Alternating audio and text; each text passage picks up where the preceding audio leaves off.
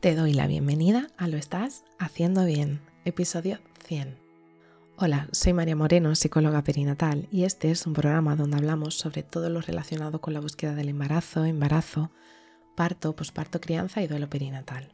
Tu espacio donde aprender y crecer juntas, pero sobre todo recordarnos que lo estamos haciendo bien.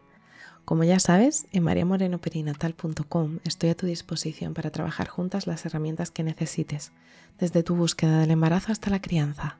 Además, si has sufrido una pérdida, no estás sola. Estoy aquí para ayudarte a avanzar desde ese sufrimiento hacia el agradecido recuerdo. Antes de comenzar, quería darte las gracias. Hoy llegamos al episodio 100 y quisiera agradecerte por estar ahí detrás y que escuches el podcast te prometo otros 100 episodios donde podamos seguir aprendiendo juntas. Hoy será un podcast un poco más largo de lo normal porque creo que es importante la temática que vamos a hablar. Hoy es viernes 26 de agosto de 2022 y vamos a hablar sobre cómo podemos acompañar a nuestros y nuestras peques tras una pérdida gestacional. Tal vez estabas de pocas semanas y quisiste esperar, no solo por tus propios miedos a la pérdida, sino porque no querías que nadie lo supiera más que tu pareja y tú. Y esto es totalmente comprensible y normal. Como decía, el cómo comunicárselo a tus otros hijos o hijas habría que considerar, si se lo comentasteis, y cómo, el tiempo de embarazo del que estabas y de la edad de tu peque, siendo en realidad este último factor el más importante para ayudar a elaborar la pérdida de tu peque si así lo necesitara. En lo relativo a la edad de tu hijo o de tu hija, habría que saber cómo entienden la muerte, y eso va a variar a lo largo de toda nuestra vida. Para empezar, habría que decir que existen subconceptos que son claves para entender y comprender la pérdida, y estos no se integran de manera unánime hasta aproximadamente la adolescencia, alrededor de los 15 años. Es en esta edad en la que se puede integrar de una manera completa el concepto de pérdida y podrán elaborar un duelo exactamente igual que un adulto.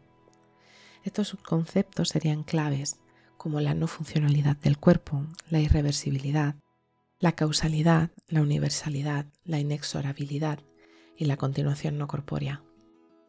La no funcionalidad estaría relacionada con la comprensión de que las funciones corporales se detienen y este es el primer concepto, ya que lo van a ir viendo a diario, por ejemplo, con los insectos. En lo relativo a la irreversibilidad relacionado con lo que no podemos cambiar lo que ha sucedido, se va a ir adquiriendo poco a poco a base de integrar por la repetición de que la persona o por ejemplo la mascota no va a volver. La causalidad estaría relacionada con entender el por qué morimos.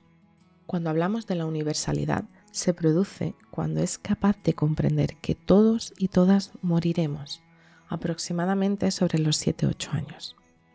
Ligado a este concepto llega la inexorabilidad, donde somos capaces de entender que esto también nos va a suceder a nosotros y comprende que pueden llegar a morir. La continuación no corpórea es más difícil, ya que existen más debates que pueden generar que la no existencia del cuerpo y de si hay o no una continuación o qué sucederá después de la muerte. Para poder adquirir esto se necesita una maduración cerebral más compleja, de ahí que suceda aproximadamente en la adolescencia. La realidad de todos estos conceptos es que a medida que van creciendo y existe algo que no entienden, pueden rellenarlo con fantasía e imaginación. Y la imaginación de un peque o de una peque es enorme. Nuestros y nuestras hijas son seres que aprenden mediante la observación y son capaces de captar cuando existe o no una limitación a la hora de hablar de una temática en cuestión. Y cuando hablamos de una pérdida, esto también incluye lo perinatal. Queremos proteger a nuestros y nuestras hijas para que no sufran. Por eso es importante hablar sobre la muerte como algo natural e irles acompañando mientras su cerebro se está preparando para entender lo que ha sucedido. Es importante dejarles observar por ejemplo a los insectos. Es una buena estrategia para que vayan adquiriendo estos primeros conceptos claves. Como diría la psicóloga y experta en duelo Alma Serra, existe un principio que debería de ser básico para nuestra vida a la hora de informar a nuestros hijos o a nuestras hijas en lo relativo a la pérdida. Y este principio es el que es menos malo. Un principio pensado para poder proteger y quitar el sufrimiento a nuestros y nuestras hijas e irles ayudando a ir integrando la pérdida poco a poco, dependiendo de la edad que tengan, y siendo conscientes que la pérdida se va a ir asimilando poco a poco a lo largo de toda su infancia. Por eso es importante entender cómo entienden la pérdida en función de la edad que tenían y cómo informarles y cómo acompañarles si le dijimos que estamos embarazadas. Porque la realidad es que si es un duelo que necesita mucha elaboración, vamos a tener que irles acompañando a lo largo de toda su infancia. Para eso me gustaría hacer una pequeña distinción de cómo perciben la pérdida en función de las edades. De 0 a 3 años es una etapa muy sensible a los cambios, solo que la forma en la que lo perciben y expresan es a través de somatizaciones que se almacenan en su memoria más inconscientes. Es decir, al no tener apenas desarrollado el lenguaje, son muy sensibles y muy expresivos, pero no en las claves de los adultos. Pueden expresar dificultades en el sueño, llanto más frecuente, falta de apetito. Para ello es fundamental buscar cuentos adaptados a su edad y mantener rutinas y cuidados en casa.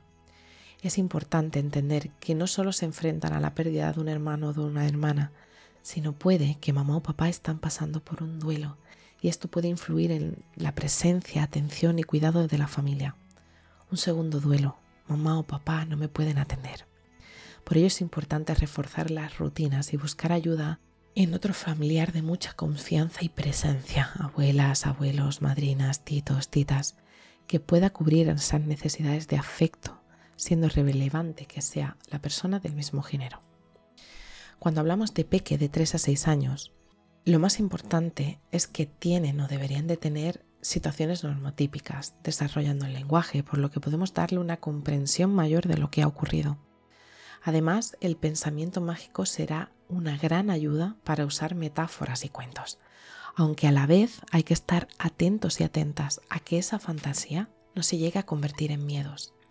Y si ocurre, que es bastante frecuente, ayudar a gestionarlos y darles siempre respuestas adaptadas a sus preguntas.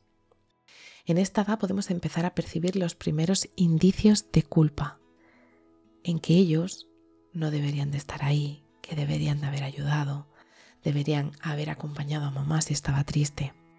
Y esto es muy importante, ya que es de vital importancia escucharles y acompañarles en entender que no han podido hacer otra cosa y que lo que ha ocurrido no tiene que ver absolutamente nada con ellos. También es importante tener en cuenta que en esta edad consideran la muerte como algo temporal y por tanto se puede revertir como por ejemplo cuando se ven dibujos y hay una muerte y en el siguiente episodio sigue vivo, por lo que se queda presente la pregunta de ¿y va a volver? En esta edad suelen repetir muchísimo lo que ha sucedido, en momentos que tal vez consideramos los más inapropiados. Alguien con quien nos paramos por la calle o en la cola del súper, a la cajera, pueden llegar a repetir ¿Sabes que mi mamá ha perdido el bebé que tenía en la barriga? Estos son mecanismos que hacen por varias cuestiones. La primera es para ir integrando la noticia. A base de repetición son capaces de ir asimilando lo sucedido. Y la segunda, para observar la reacción de la gente e ir aprendiendo qué deben de ir haciendo ante dicha noticia. Explicarles lo sucedido siempre atendiendo a la edad que tienen va a hacer que lo vayan entendiendo, como por ejemplo el corazón dejó de latir. Es en este sentido importante recordar el principio de qué es menos malo, es decir, cómo transmitir y acompañar teniendo en cuenta que las consecuencias emocionales de lo que hagamos o digamos pueden dejarle huella. Quizás necesitemos maquillar lo que vamos a decir para no causar sufrimiento extra en nuestros hijos e hijas y más adelante explicárselo con más detalles.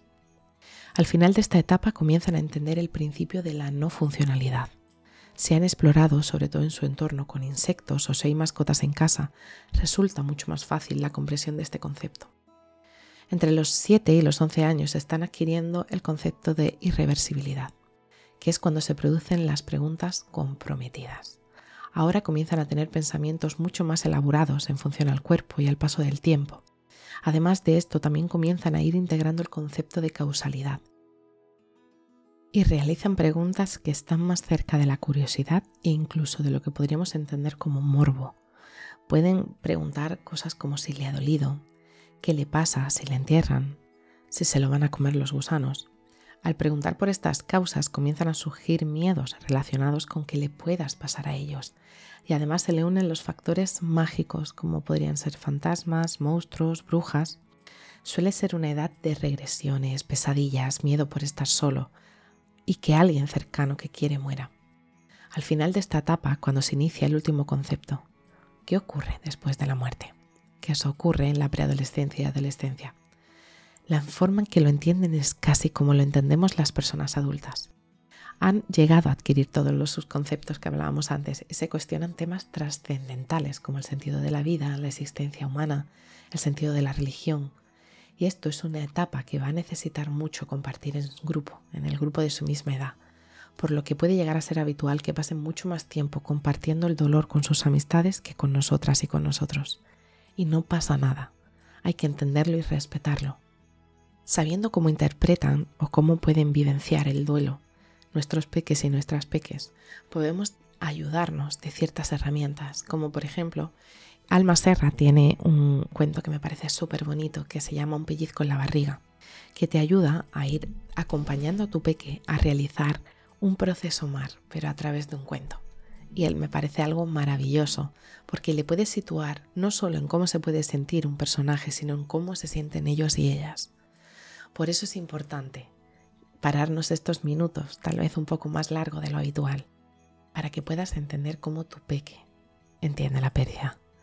Por eso a veces necesitarán estar más con una abuela si mamá está muy triste, o necesitarán preguntarle a la cajera del súper que se sabe que su mamá ha perdido a su bebé, o tal vez empezarán a preguntarte cosas como si le duele, o tal vez se encierre en sí mismo en sí misma y prefiere hablar con sus amigos antes que contigo. Por eso, si estás en ese momento en el que te has visto o estás a punto de hablar con tus hijos y tus hijas sobre tu pérdida gestacional, te abrazo fuerte. No estás sola.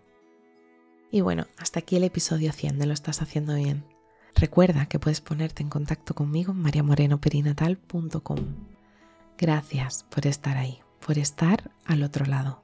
Nos escuchamos el próximo lunes con temáticas relacionadas con la búsqueda del embarazo. Y recuerda, lo estás haciendo bien.